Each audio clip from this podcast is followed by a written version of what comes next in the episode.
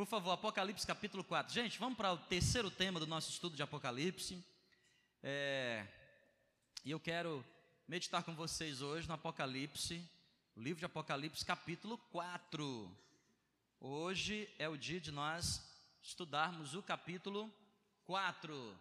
Então, nós estamos estudando o livro de Apocalipse. E esse é o terceiro dia, não é isso? O terceiro dia que nós. Quem veio desde o primeiro dia? Levanta a mão para eu saber assim, ó. Ai, que legal, muito bom. Se você não veio, não levantou a mão porque você não veio, você pode entrar na nossa homepage.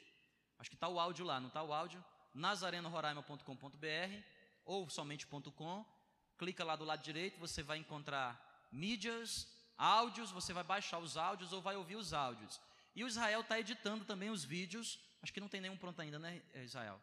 Ele está trabalhando nos vídeos, talvez a gente faça um pequeno DVDzinho e você pode levar para casa, distribuir para quem você quiser. Apocalipse 4, capítulo 4. Gente, eu peço que vocês continuem em oração, porque é o terceiro dia, e ontem, até ontem, eu falei para alguns irmãos assim, eu disse, olha, eu não sei se eu vou continuar, porque é, eu preciso encontrar um ambiente certo para a gente estudar Apocalipse, não é? Quem veio nos dois primeiros dias, viu o corre-corre que é, porque a gente está num ambiente de culto, e a gente separou esse momento da pregação do culto para estudar. E é muito pouco tempo. É muito pouco tempo. Porque é um livro cheio de muitas informações. Além do que, gera um monte de dúvidas. Eu sei que você precisa quer fazer pergunta. Como é que eu vou abrir aqui espaço no meio do culto para você fazer pergunta? Não dá, né? A gente tem que ter um ambiente propício para o estudo. Então, eu vou tentar ir com vocês aqui na quarta-feira, pelo menos até o capítulo 10, capítulo 10, capítulo 11 fala sobre as sete trombetas. Daí para lá a gente precisa de fato arrumar um espaço, porque, irmãos, do capítulo 12 de Apocalipse em diante, a gente precisa de caneta, papel e muita Bíblia, porque são muitas as informações. Se você está achando um pouco difícil, eu quero dizer para você que é a parte mais light, os dez primeiros capítulos, a parte mais simples. Para nós entendermos o que está acontecendo do capítulo 10 em diante, a gente precisa parar para estudar um pouco mais. Tá bom? Então eu peço a sua cooperação. Vamos começar fazendo o seguinte: vamos ler todo o capítulo 4. Eu peço que você abra a sua Bíblia em Apocalipse, capítulo 4. Esse é o meu capítulo predileto. Eu gosto do capítulo 4. E esse é o mais simples dos capítulos a ser compreendido. Então eu quero tentar matar rápido aqui em 40 minutos. Vamos lá, diz assim, ó: Depois dessas coisas, olhei e eis não somente uma e eis não somente uma porta aberta no céu, como também a primeira voz que ouvi como trombeta ao falar comigo, dizendo: Sobe para aqui e te mostrarei o que deve acontecer depois dessas coisas. E te mostrarei o que deve acontecer, o que, igreja? Depois dessas coisas. Vocês estão com a Bíblia aberta, gente? Amém? Vou ler de novo, olha aqui que diz o versículo 1. Depois destas coisas, olhei e eis não somente uma porta aberta no céu, uma porta aberta no céu, como também a primeira voz que comigo falou, aquela voz como de trombeta, dizendo: Sobe para aqui e te mostrarei o que deve acontecer depois destas coisas. Gente, mas que coisas? Que coisas nós estamos falando? Dos acontecimentos do capítulo 1 até o capítulo 3. Nós estudamos na semana passada, não é? O capítulo 3 e o capítulo 2, aliás, há 15 dias atrás, que falava sobre as sete igrejas. O nosso tema hoje aqui é sobre o trono de Deus. Capítulo 4 fala a respeito do trono de Deus. Mas o que é que nós estudamos naquela última semana, 15 dias atrás? Nós estudamos sobre as sete igrejas do Apocalipse. Dá para você ver daí? Não. Sete igrejas do Apocalipse. E o que é que nós aprendemos sobre as sete igrejas do Apocalipse? Nós aprendemos duas importantes informações. Primeiro, essas igrejas existiam na época de João. João é o último apóstolo vivo de Cristo Jesus.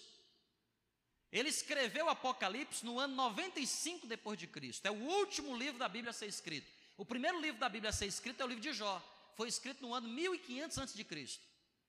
cerca de 1500 antes de Cristo. A Bíblia levou um milênio e meio para ser escrito. 1595 anos para ser preciso. Então nós falamos, João estava isolado onde? Estava isolado na ilha de Pátimos, essa ilhazinha aqui, ó. Esta é a região da Ásia Menor no tempo de João. E essas sete igrejas, elas existiam de fato, eram igrejas como nossas igrejas aqui, igrejas locais. Existia a igreja de Coríntios, a igreja de Colossos, existia é, diversas igrejas, entre elas, sete igrejas em particular: Éfeso, Esmirna, Pérgamo, Tiatira, Sardes, Filadélfia e Laodicea. Está ali a localização delas no mapa. O que, é que nós aprendemos naquele dia? Que essas igrejas de fato existiam e que o Senhor Jesus escolheu essas sete igrejas de um conjunto de mais de 200 que existiam na época, porque essas sete igrejas tinham conceitos espirituais que iriam de acordo com as características da igreja do Senhor Jesus ao longo do tempo. Nós aprendemos que a igreja de Éfeso representa a igreja apostólica, que começa com a morte de Cristo, no ano 31 depois de Cristo, e termina com a morte do último apóstolo João. Então, Éfeso representa a igreja da pureza. E quando você lê no capítulo 2 a igreja de Éfeso, você vê os elogios que Jesus traz para a igreja. Ele diz assim: ó, Você não tolera homens maus, você não tolera aqueles, aquelas pessoas que se dizem ser apóstolos e não são. Éfeso caracteriza a, a igreja primitiva, a igreja apostólica do primeiro século. Começa no ano 31, morte de Cristo, e termina no ano 100, com a morte do apóstolo João, o que escreveu o livro de Apocalipse. Esmirna, Esmirna representa a igreja perseguida. A igreja que começa com a morte de João e vai até o ano 313. O que é que aconteceu especificamente no ano 313? Nós temos a conversão de Constantino ao cristianismo, o batismo de Constantino, o imperador romano, ao cristianismo, e também o chamado Edito de Milão. Constantino fez um edito dizendo o seguinte: a partir de agora, Ninguém mais poderá perseguir a igreja cristã, porque a igreja cristã fará parte do Estado. E por que, que é até 313? Porque nesse ano que o Edito de Milão foi escrito, foi assinado. E olha que coisa interessante, quando a gente lê Apocalipse capítulo 2, verso de número 10, diz assim: ó, não temas as coisas que tens que sofrer, Eis que o diabo está para lançar em prisão alguns dentre vós para ser dispostos a provas e tereis tribulações de dez dias. Está aqui, Apocalipse 2,10. Tribulação de dez dias. Lembra que nós estamos estudando profecia, e em profecia nós temos a relação dia-ano. Quando a Bíblia fala em profecia dia, está falando de ano. Portanto, dez dias equivale a quantos anos? Quantos anos, pessoal? Dez anos. Olha que coisa interessante, a Bíblia está dizendo: tereis tribulação de dez dias. Aí você vai para a história, você vai perceber que no ano 303, no ano 303, o imperador era Diocleciano. Diocleciano foi o maior perseguidor da igreja cristã. Foi aí que as pessoas eram mortas no Coliseu Romano. Diocleciano confiscou todos os bens da igreja. A igreja não podia se reunir em templo. Diocleciano estabeleceu a maior perseguição que a igreja primitiva já, já viu. E durou de 303 até 313, quando Constantino assume o poder. O que é que nós aprendemos na, naquela semana? Nós aprendemos que a igreja de Pérgamo representa a igreja favorecida, que começa com a conversão de Constantino e vai até o ano 538, quando se estabelece a supremacia papal. Não sei quantos aqui lembram da nossa primeira aula, mas o Império Romano foi destruído por dez tribos bárbaras, representada pelos dez dedos da estátua de Daniel. Daniel capítulo 2. Pelos dez chifres da besta em Daniel capítulo 12. Capítulo 7, na verdade. Apocalipse 12, Daniel capítulo 7. O Império Romano foi então destruído por dentro por dez tribos bárbaras que originou a nossa Europa, que é dividida hoje. Nesse período, a igreja começou a se fortalecer, por quê? Porque Constantino favoreceu a igreja. Então a igreja passou a ser estatal. Ela passou a ser um agente do Estado. Ela se expandiu por todos os lados.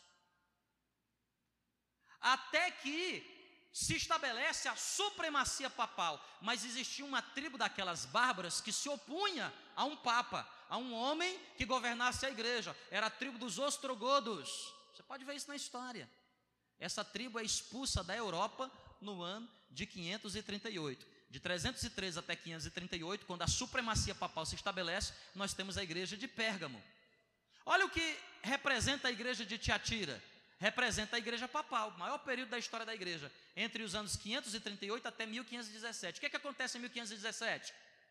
Martinho Lutero, na Alemanha, no castelo de Wittenberg, afixa as suas 95 teses contra a indulgência, contra a corrupção do clero. Então, Tiatira representa a chamada igreja papal. O que representa Sardes? Sardes representa a igreja reformada, que começa com Martim Lutero, é alicerçada por Calvino, João Wesley, Zwinglio, John Knox na Holanda, a reforma protestante. E por que, pastor, termina em 1798? Dois fatos importantes acontecem em 1798. Primeiro, Napoleão Bonaparte prende o Papa. Cessa-se então o fim da supremacia papal, que fora profetizado pela Bíblia. A gente pode ver isto, você pode ler Apocalipse capítulo 12, Apocalipse capítulo 13, Daniel capítulo 7, em que a própria Bíblia profetizou o fim da supremacia papal dizendo que haveria uma perseguição na igreja que duraria 1260 dias. 1260 dias são 1260 anos. É só você fazer o cálculo, ó. Se você pegar aqui, ó, 1798 e subtrair 1260, você vai encontrar aqui número 538, quando começa a supremacia papal. O que que representa a igreja de Filadélfia? A igreja de Filadélfia representa o período da igreja missionária. O Azinho era para estar ali do lado. Missionária. Por que missionária? Porque nesse período aqui, de 1798 até 1844, foi o maior tempo de expansão da igreja.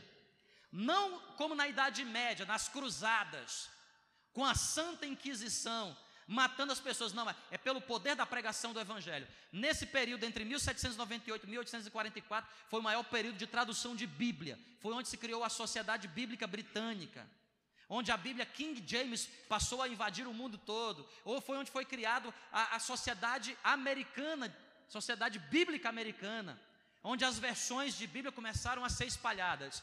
E de 1844 para cá representa o quê? Representa a igreja de Laodiceia, que é a igreja dos últimos, o que igreja? Dias. Há uma coisa muito interessante, você pode pesquisar na internet.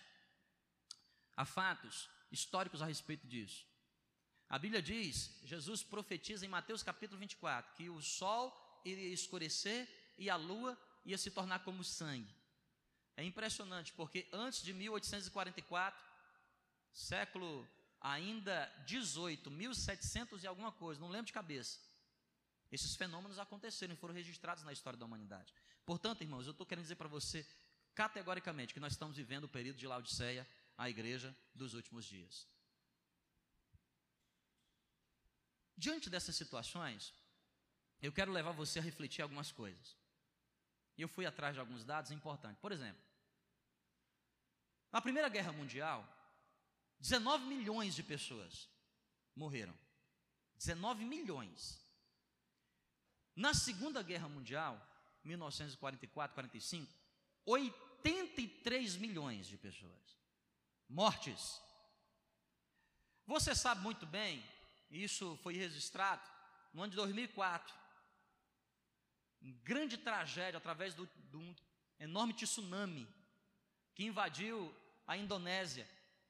Quase 230 mil pessoas morreram. Quem nunca ouviu falar desse camarada? Como é o nome dele? Responsável pela morte de quantos judeus? Cerca de 6 milhões de judeus. A grande pergunta que eu quero tentar responder com vocês é: será que, mesmo diante de tantas mortes, de tantas guerras, como por exemplo agora, na Síria, como por exemplo os refugiados que a gente vê hoje tentando invadir a Europa. Será que alguém está no controle de tudo isto? Será que existe alguém que está no controle de todas essas coisas? Vamos ler o que diz de novo, Apocalipse capítulo 4, verso 1. Depois destas, destas coisas. Que coisas, gente? Aqui Jesus está falando. Que coisas João está escrevendo aqui depois dos acontecimentos que prenunciam os últimos dias? Depois dessas coisas, eis não somente uma porta aberta no céu, como também a primeira voz que comigo falava, voz como de trombeta, dizendo: Sobe para aqui, e eu vou te mostrar as coisas que devem acontecer depois disto. Então nós começamos a partir de Apocalipse capítulo 4 a entender, e especialmente a partir do capítulo 13, eventos, você pode ler em casa, se você tentar entender. Apocalipse, a partir do capítulo 13, é eventos que são concomitantes com a história que estamos vivendo agora, nesses dias. Apocalipse, capítulo 13. Será que tem alguém que está no controle de tudo isso? A palavra de Deus diz aqui em Apocalipse que João viu como que uma porta aberta nos céus. Muito parecido com a visão de Jacó no deserto, lembra disso? Perseguido, fugindo do seu irmão, da sua família, dormiu no deserto, colocou uma pedra como travesseiro e sonhou e viu, no caso dele, uma janela e anjos, uma escada que descia e subia. João viu uma porta aberta nos céus. E o que é que ele viu nos céus? Olha o que ele viu nos céus, verso 2 e verso 3. Imediatamente me achei em espírito, Apocalipse capítulo 4, e eis armado no céu um trono. João viu em espírito, nessa porta que se abriu no céu, um trono, e no trono alguém que está sentado. E esse que se acha assentado é semelhante no aspecto à pedra de jaspe e de sardônio, e ao, seu, e ao redor do trono há um arco-íris, semelhante no aspecto à esmeralda. João então vê uma porta aberta no céu, a mesma voz que com ele falava no início.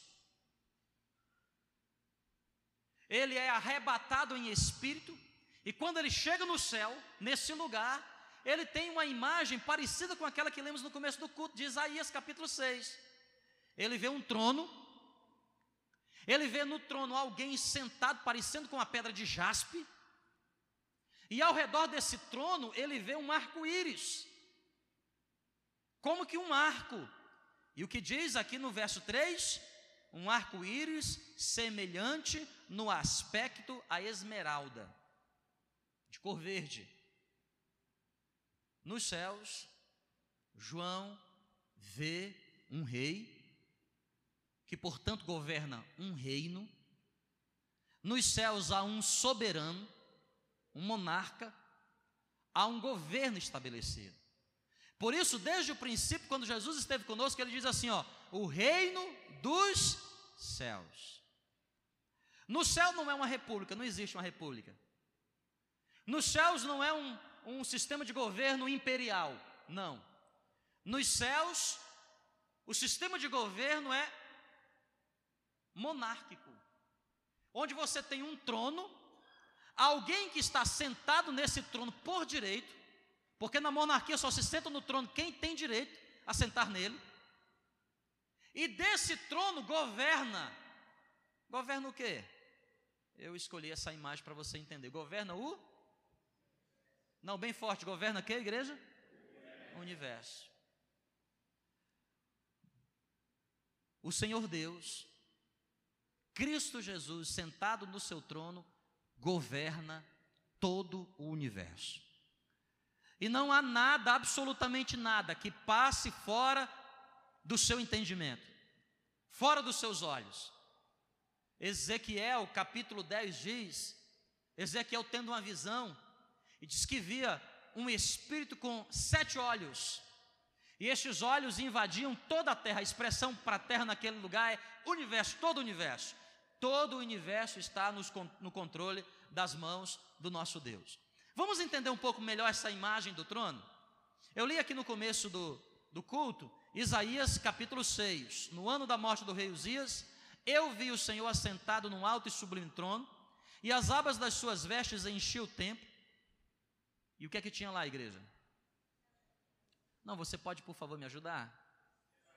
Está ah, vendo que não dá para a gente estudar Apocalipse aqui de culto? Né? Você está dormindo, cansado. Então, ora para que eu vá até lá, porque não dá. Desse jeito eu não consigo dar, não. Você fica dormindo e aqui eu. O que é que você viu lá? O que é que tem lá? O que é que está lá?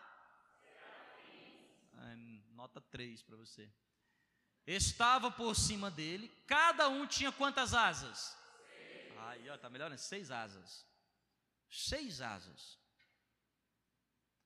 É a visão que Isaías está tendo do trono. Com duas cobriu o rosto, com duas cobriu os pés, com duas voava. E clamavam uns aos outros, dizendo o quê? Vamos para Apocalipse capítulo 4, por favor. Apocalipse capítulo 4. Vamos lá? O verso 3, finalzinho do verso 3 diz assim: ó, há um arco-íris semelhante no aspecto à esmeralda. Ao redor do trono há também 24 tronos, e assentados neles 24 anciãos vestidos de branco, em cujas cabeças estão coroas. Do trono saem relâmpagos, vozes, trovões, e diante do trono ardem sete tochas de fogo, que são os sete Espíritos de Deus. Há diante do trono como que um mar de vidro, semelhante ao cristal, verso 6, e também no meio do trono, à volta do trono, quatro seres viventes, cheios de quê? De olhos por diante e por detrás. Gente, o que representa esses quatro seres viventes? Que são esses quatro seres viventes? Que está ali diante do trono? São o quê? São o quê? Por favor, bem alto, me ajude serafins. Então vamos lá visualizar. João é arrebatado, vai até o céu e encontra um trono. Nesse trono, de modo similar ao que Isaías viu, ele viu serafins, que aqui no Apocalipse ele chama de quatro seres viventes. Quem são os serafins?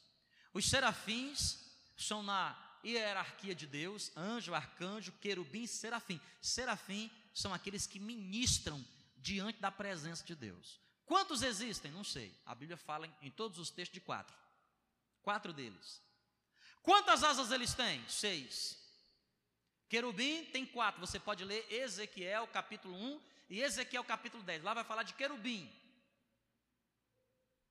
Os querubins são muito parecidos com os serafins. O que, o que diferencia um do outro é que querubim tem quatro asas, serafim tem seis asas, anjos têm duas asas. Por exemplo, a Bíblia fala de Satanás. Satanás, ele era um querubim ungido da guarda, era um querubim. Quantas asas ele deve ter? Quatro. Nós estamos falando aqui de serafins. O que habita na presença de Deus são serafins. O que mais que nós podemos descobrir nesse texto? Quando nós olhamos Daniel capítulo 7, olha que coisa interessante Daniel capítulo 7. Continuei olhando até que foram postos uns tronos. Você está em Apocalipse capítulo 4? O que que diz o verso 4? Ao redor do trono há também 24 o quê? 24 tronos. Ao redor do trono há também 24 tronos, e assentados neles 24 anciãos. Olha o que a Bíblia diz em Daniel capítulo 7, versos 9 e 10. Continuei olhando, e eis que foram postos uns tronos, e o ancião de dias se assentou. Sua veste era branca como a neve. Deixa eu explicar aqui por que ancião de dias. Ancião de dias é uma expressão para sumo sacerdote. Eu não sei se você conhece um pouco o Antigo Testamento, mas no Antigo Testamento, lá ainda no Êxodo, lá no deserto, Deus mandou Moisés construir um tabernáculo. Esse tabernáculo tinha quatro partes: uma parte periférica, tinha a parte onde havia o sacrifício, tinha a parte do lugar santo e tinha a parte do santo dos santos. Na periferia ficava o povo. No altar de sacrifício, os levitas e sacerdotes. No lugar santo, só sacerdote entrava. Lá no lugar santo tinha o um candelabro de ouro, havia os pães da expiação, e havia né, é, o, o candelabro, os pães da expiação e havia um incensário. Três elementos. Uma vez por ano, o ancião de dias.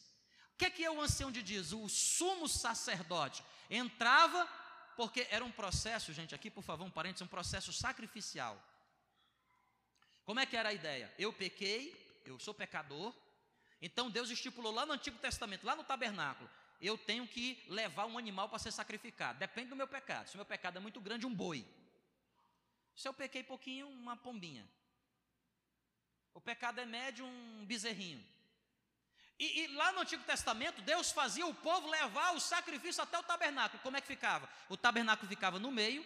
Imagina, 2 milhões de pessoas, um tabernáculo no meio. Quantas tribos de Israel existem? Doze. Doze dividido por quatro? Três. Então, ao sul, três tribos. Ao norte, três tribos. Ao leste, três tribos. E ao oeste, três tribos. Vocês estão entendendo aqui? Dois milhões de pessoas nessas tribos. O tabernáculo no meio. Pecou. Pastor Jean pecou. O que é que ele fez? Mentiu. Leva uma pombinha. Eu saía lá da minha tenda, sou lá da tribo de Dan, e saio lá da minha tribo com uma pombinha e vou até o altar de sacrifício. Todo mundo sabe qual foi o meu quê? Pastor Jean roubou. Aí um boi. Lá vem o pastor Jean com o quê? O? Todo mundo com boi. Ih, rapaz, pecou forte, hein? O bicho é bom de pecado, hein? Né? E o que é que ele fazia? Ia até o altar de sacrifício e sacrificava. Qual é a ideia? Sem derramamento de sangue não há remissão de pecados. O meu pecado precisa ser transferido, é um processo de transferência. Eu transfiro o meu pecado para o animal, por isso que alguém tem que morrer. Por isso que lá no Éden, quando Adão e Eva se vestiram de folhas, eles não puderam ser expulsos sem ser vestidos de pele de animal. Por que pele de animal? Porque alguém precisava morrer. Porque o meu pecado faz separação entre eu e o meu Deus. Para poder eu ter contato com o meu Deus, alguém precisa morrer. Processo sacrificial. Então eu peco, transfiro o meu pecado para o animal, o animal morre, alguém tem que morrer, um inocente tem que morrer, por isso que tem que ser perfeito, por isso que tem que não pode ter doença, por isso que o animal tinha que ser de tantos, tantos meses para se era uma pombinha, tantos meses, se era um, um, uma ovelha, se era um novilho, tinha tudo perfeito. Quem está entendendo, diga amém. Então eu vou lá para o altar de sacrifício, eu mato o animal. Não era o sacerdote, não era o levita que matava o animal. Quem matava, eles me auxiliavam, mas quem matava era o pecador. O pecador, ó, cutelo. Por isso Abraão desceu o cutelo no seu filho. O pecador. Por quê? Porque Deus queria criar um sistema. Presta atenção. Olha nos olhos aí do animal, do animalzinho. Olha no olho do inocente. Ele vai morrer porque você pecou. Então, eu transfiro o meu pecado para o animal, o sangue do animal é levado pelo sacerdote, pelo sumo sacerdote, aliás, pelo sacerdote, pelo levita, até o lugar santo. E lá a aspersão. É um processo de transferência. E uma vez por ano, o sumo sacerdote entrava no lugar santíssimo para fazer expiação do pecado de todo mundo. E a nuvem de Deus descia. O que é que estava acontecendo, gente? O meu pecado transferido para o animal, que é transferido para o sacerdote, para o sumo sacerdote, até chegar em Deus. Era um processo de transferência, era um prenúncio da vinda de Cristo. Por isso que lá no Evangelho de João, o João diz assim: Eis o Cordeiro de Deus que tira o pecado do mundo. 1307 ordenanças, só uma foi extinta. A lei do sacrifício, essa não precisa mais. Por isso que lá em Hebreus diz: o sacrifício de Cristo perfeito, uma única vez feita para a remissão do pecado de todo aquele que crê, tanto do judeu quanto do grego.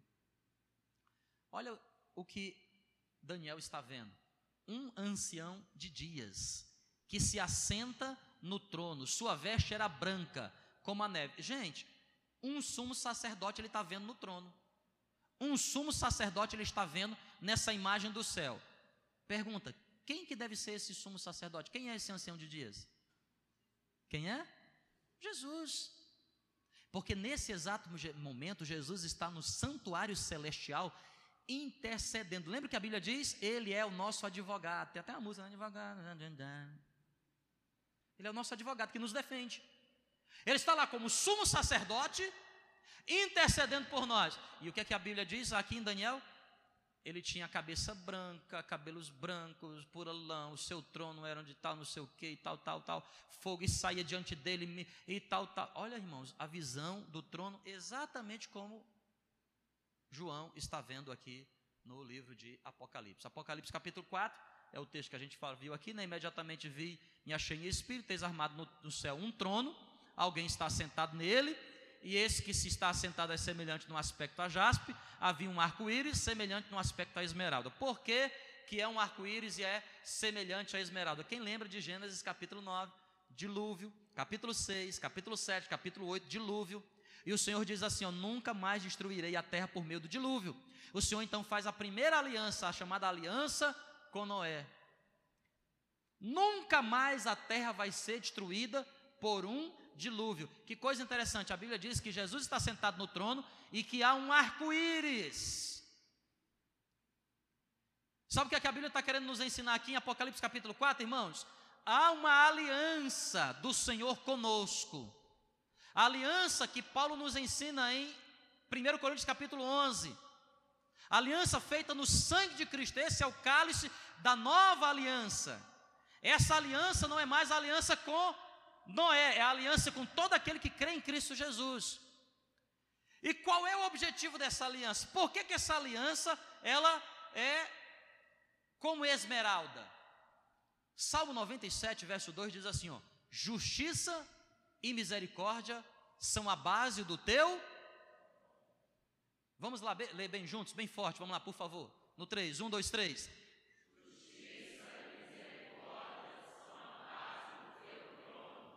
A base do trono de Deus é o que, igreja? Salmo, acho que 85, você pode ler em casa. Vai dizer que a justiça e a misericórdia de Deus se beijam. A justiça e a misericórdia de Deus o quê? Gente, por favor, presta atenção. Nós estamos no céu. Alguém sentado. Há um arco-íris que representa uma aliança. E a base desse trono é justiça e o que? Misericórdia. Então aqui, ó, ei, entenda aqui uma verdade. Deus é um Deus de misericórdia? Claro. O que aqui é misericórdia? Eu mereço, mas Ele não me dá. O que é misericórdia? Misericórdia é quando Deus freia a mão de castigo que devia vir sobre a minha vida. Eu fiz o que é errado, eu mereço o salário do meu erro. Então a misericórdia de Deus, que se renova cada manhã, breca a consequência do meu erro. Amém? Sim ou não? É isso mesmo, misericórdia. E onde é que termina a misericórdia de Deus?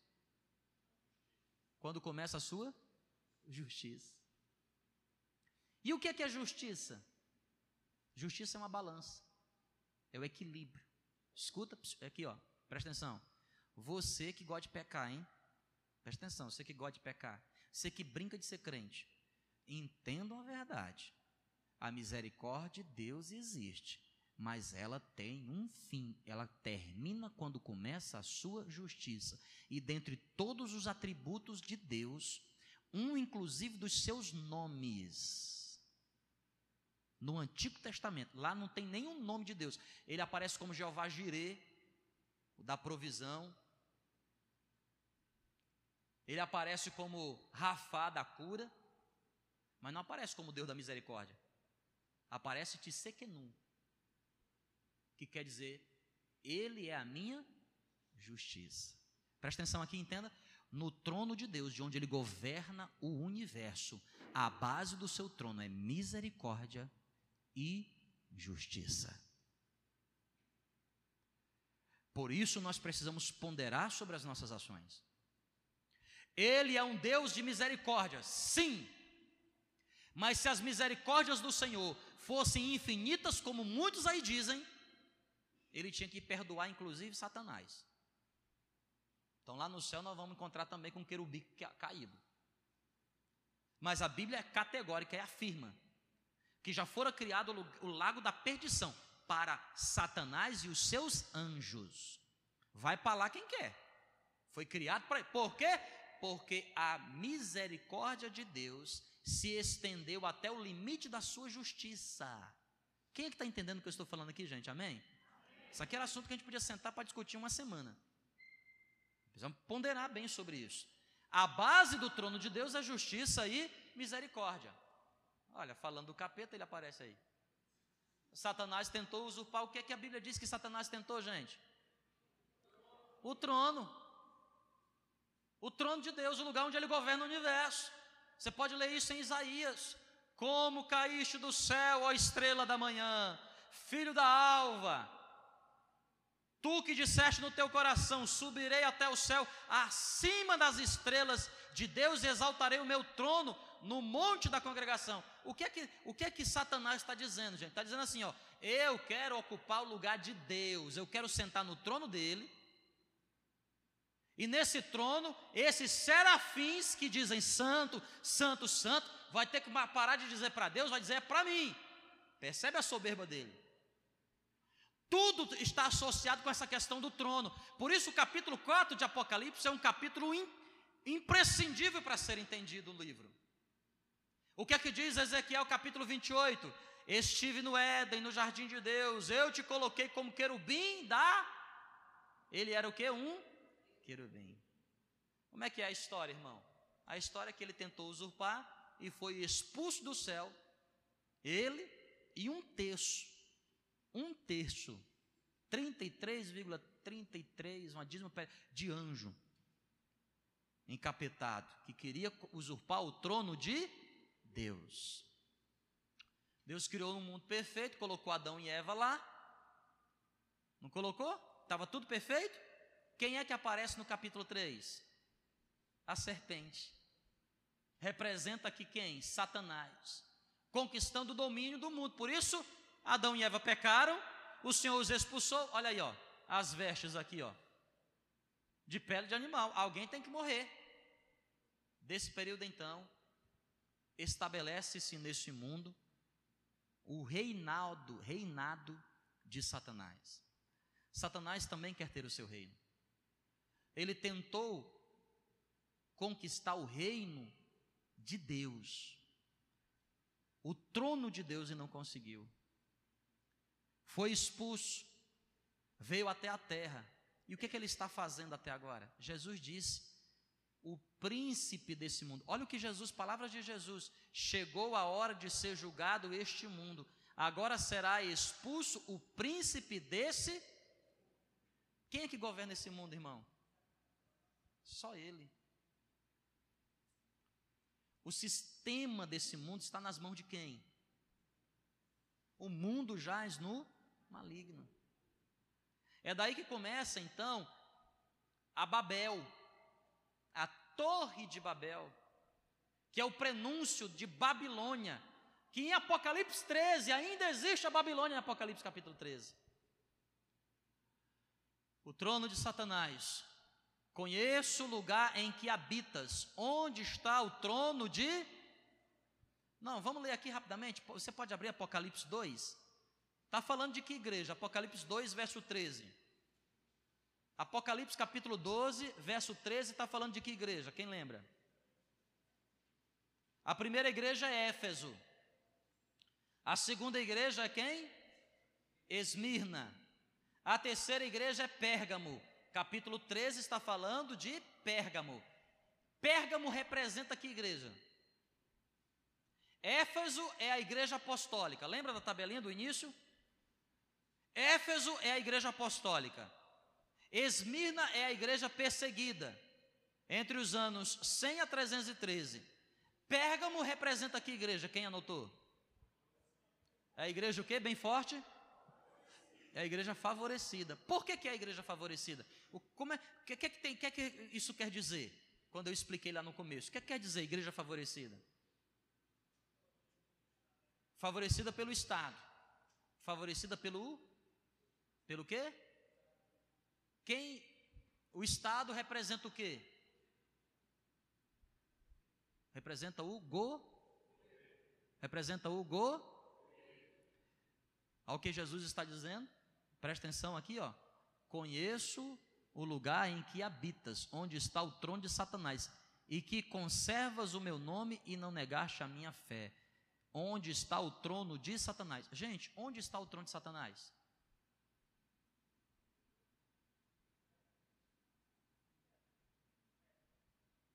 Inferno. É. Ainda vai descer para lá. Gente, o governo de Satanás, desde o Éden, está. O trono de Satanás está desde o Éden. Aqui, ó, por favor. Está no governo humano. Todo governo humano, todo governo humano, quem está acima dele, sentado num trono, quer você goste ou não, é Satanás. O governo humano. Por quê? Porque ele infiltrou em todo ser humano o desejo pelo pecado, pelo erro. Por não querer ser santo, ele contaminou o processo no princípio do Éden. Todos nós somos tendenciosos. Por isso, todo governo, por mais, presta atenção, todo governo humano, por mais assertivo que possa ser, ainda assim está sob o domínio de. Por isso que quando você começa a ler os evangelhos, você vai começar a haver um, vai haver um confronto entre o governo de Deus e o governo humano. Entre a vontade de Deus e a vontade do homem. Essa é a maior guerra do universo. A guerra de Deus contra o eu. Não é a guerra de Deus contra Satanás. Satanás já perdeu. É só questão de tempo. Como Deus é um ser atemporal, ele está aqui e já está lá. Então, já acabou tudo. Satanás ainda não foi destruído para mim, mas para Deus já acabou, porque ele é um ser atemporal. Entende isso? Eu tenho ontem, eu tenho anos, eu tenho hoje, eu terei amanhã. Deus é, Deus é. Quando ele se apresenta para Moisés, ele perguntou: Vou dizer que tu és quem? Diz que eu sou, eu sou. Porque não tem como me definir, eu sou. Mas o senhor foi? Não, eu sou. O senhor será? Não, eu sou. Porque o senhor está onde? Eu estou em todo lugar. Então, a maior guerra do universo é a guerra de Deus contra o eu. O egoísmo precede todo tipo de maldade. Lembra das guerras que eu coloquei no começo? Lembra da Primeira Guerra Mundial? Quantas pessoas morreram? Da Segunda Guerra Mundial? 83 milhões na segunda, 19 na primeira. Lembra de Adolf Hitler? Lembra quem é que está por trás, irmão? Quem é que está por trás? Satanás. E como que ele faz isso? Como é que ele opera? Porque eu sou susceptível também às suas investidas, porque eu sou egoísta. O egoísmo precede todo tipo de maldade. Por que, que tem fome no mundo? Porque nós somos egoístas. Por que, que existe morte no mundo? Porque nós somos egoístas. Tudo começa no eu. E o eu foi jogado, foi infiltrado em nós, como? Lá no Éden. Quem está entendendo o que eu estou falando, diga amém. Gente, isso aqui não é lugar para a gente estudar esse negócio, não, irmão. Aqui é o que eu estou fazendo aqui. O trono de Satanás. Nós precisamos para um ambiente melhor de estudo. Isso aqui não é culto, não. Tem uns irmãozinhos que estão tá só assim.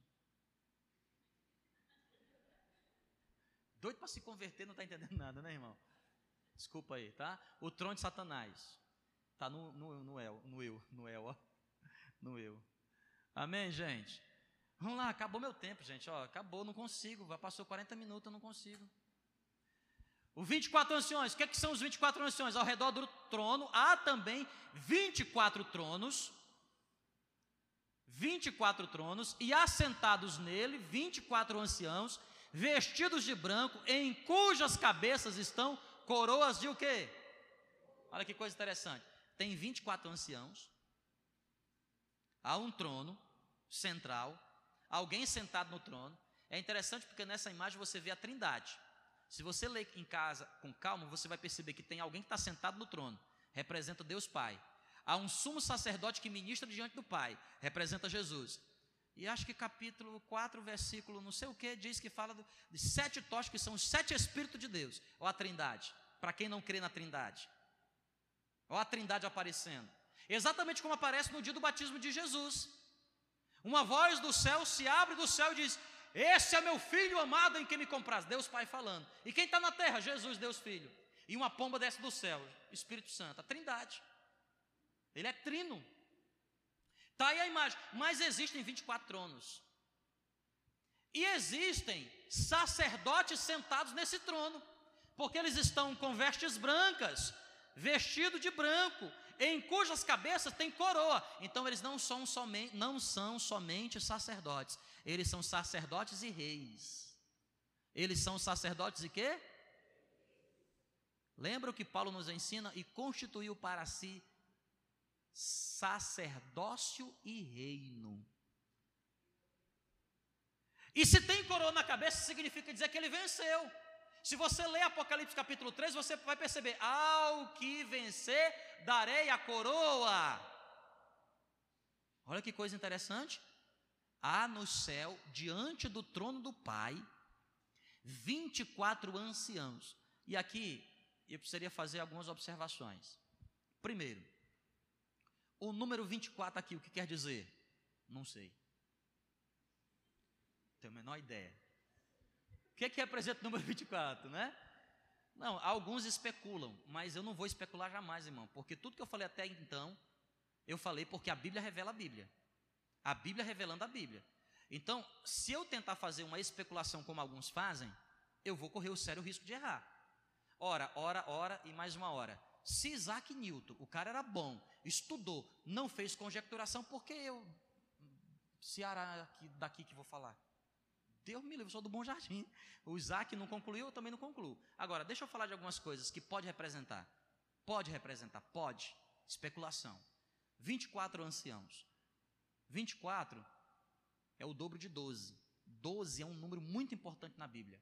12 apóstolos, 12 apóstolos, e se você contar os profetas primários que a Bíblia chama, são 12. 12. 12 profetas, como Elias, Eliseu. Alguns que acreditam que esse que está sendo, esses 24 anciãos são os 12 apóstolos, são os 12 anciãos. Mas há também uma representação, pode ser a igreja do Senhor Jesus. Porque João foi elevado para o céu. E ele chegou num espaço de tempo que saiu desse mundo temporal. Pode representar a igreja, eu e você, diante do trono de Deus em adoração, porque a Bíblia diz que assim nós seremos. Quem pode ser? Não tenho a menor ideia, você pode especular. Se você achar alguma conclusão, você pode me dizer, desde que você me prove que a Bíblia está assim. Quem são esses 24 anciãos? Ao que, o máximo que Isaac Newton chegou, são mencionados 12 vezes não é? no Apocalipse, esses 24 anciãos. Eles estão sentados no trono, eles estão vestidos de branco, existem coroas na sua cabeça, e eles parecem ser assistentes sacerdotais de Cristo. Por quê? Porque na figura do Antigo Testamento tem essa mesma linhagem, vestido de branco. Representam sacerdotes assistenciais. Ao vencedor, ao vencedor, dar-lhe-ei o direito de sentar comigo no meu trono. Assim como também venci e me sentei com meu Pai no seu trono. Então, o que isso representa? Ao vencedor, representa a igreja. Há uma representatividade que pode ser a igreja. Quem são esses 24 anciãos? E Jesus, clamando outra vez com grande voz, rendeu o espírito, e eis que o véu do templo se rasgou em dois de alto a baixo, e tremeu a terra, e fendeu-se as pedras, e abriu-se os sepulcros, e muitos corpos dos santos que dormiam foram ressuscitados. Olha que coisa interessante.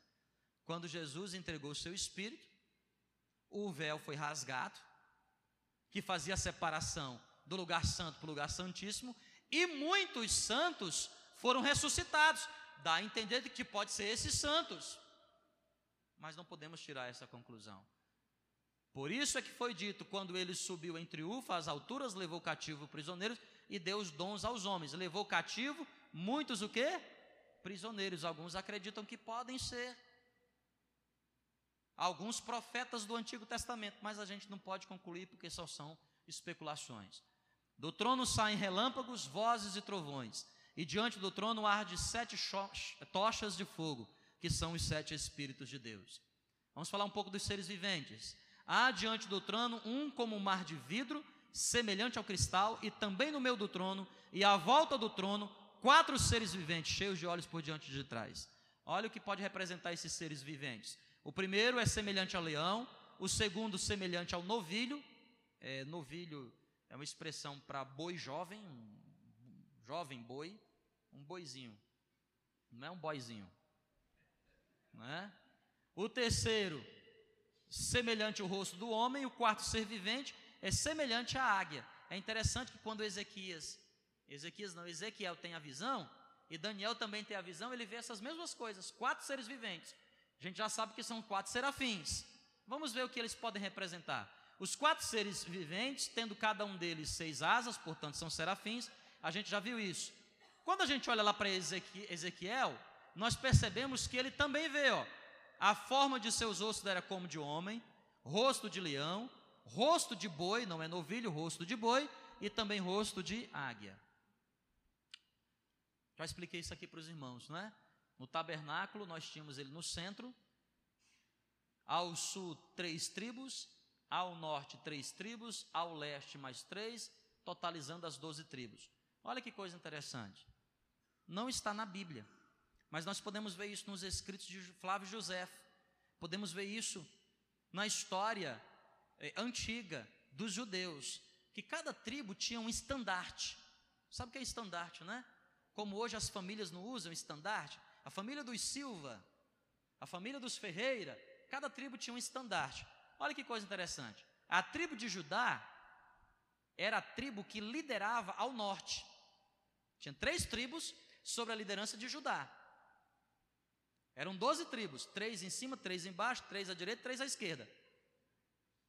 E uma tribo liderava grupos de três. Judá liderava ao norte, Efraim ao sul, Ruben ao oeste, ao leste e Dan ao oeste. E é interessante que a gente consegue observar que Judá tinha no seu estandarte um leão, por isso o leão da tribo de Efraim tinha no seu estandarte um boi, uma bandeira que era um boi, um novilho. Ruben, um homem, e Dan, uma águia. Quando a gente faz uma análise dos quatro evangelhos, Mateus, Marcos, Lucas e João, olha que coisa interessante. Como é que a Bíblia apresenta Mateus? Como é que Mateus apresenta Jesus? Apresenta Jesus como um rei. Se você olha o Evangelho de Mateus, o tempo todo, Mateus está apresentando Jesus como um, como um rei. Qual é o símbolo que representa o rei? Leão.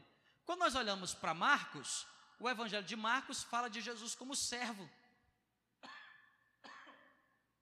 Os mais lindos milagres de Jesus estão no Evangelho de Marcos. E Jesus é apresentado como um servo. Qual é o símbolo do servo? É o boi. Quando nós olhamos para Lucas, Lucas apresenta Jesus. Lucas era um médico, um cientista. O cara não foi discípulo de Jesus, dos apóstolos, hein? não foi dos doze, não estava lá.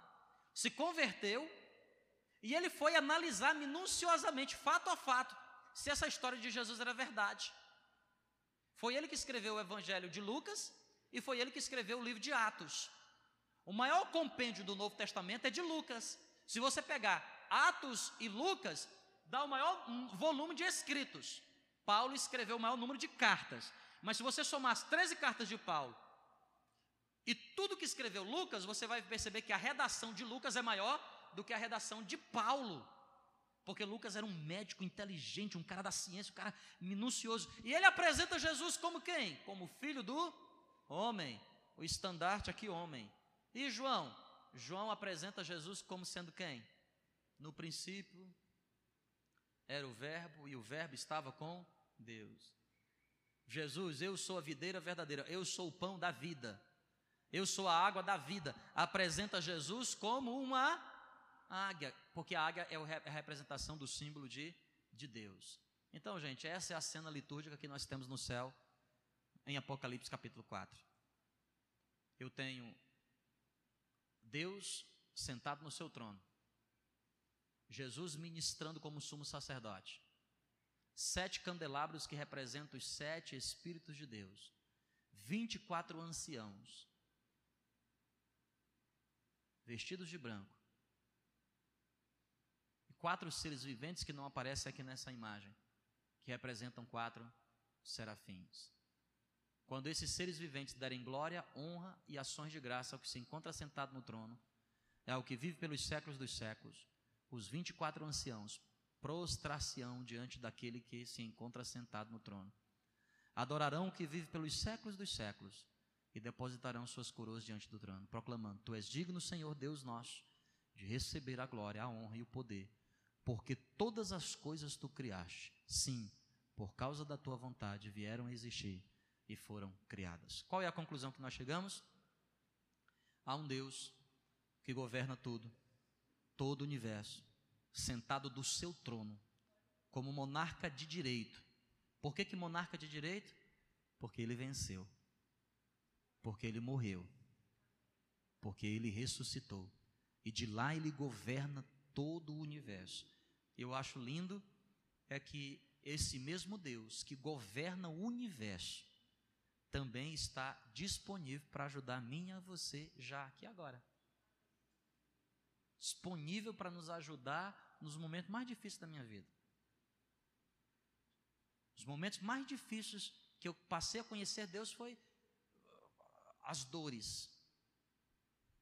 E ele se apresentou, mesmo sentado no seu trono que governa todo o universo. Ele se aproxima, ele se torna um Deus tão pequeno ao ponto de nos amar.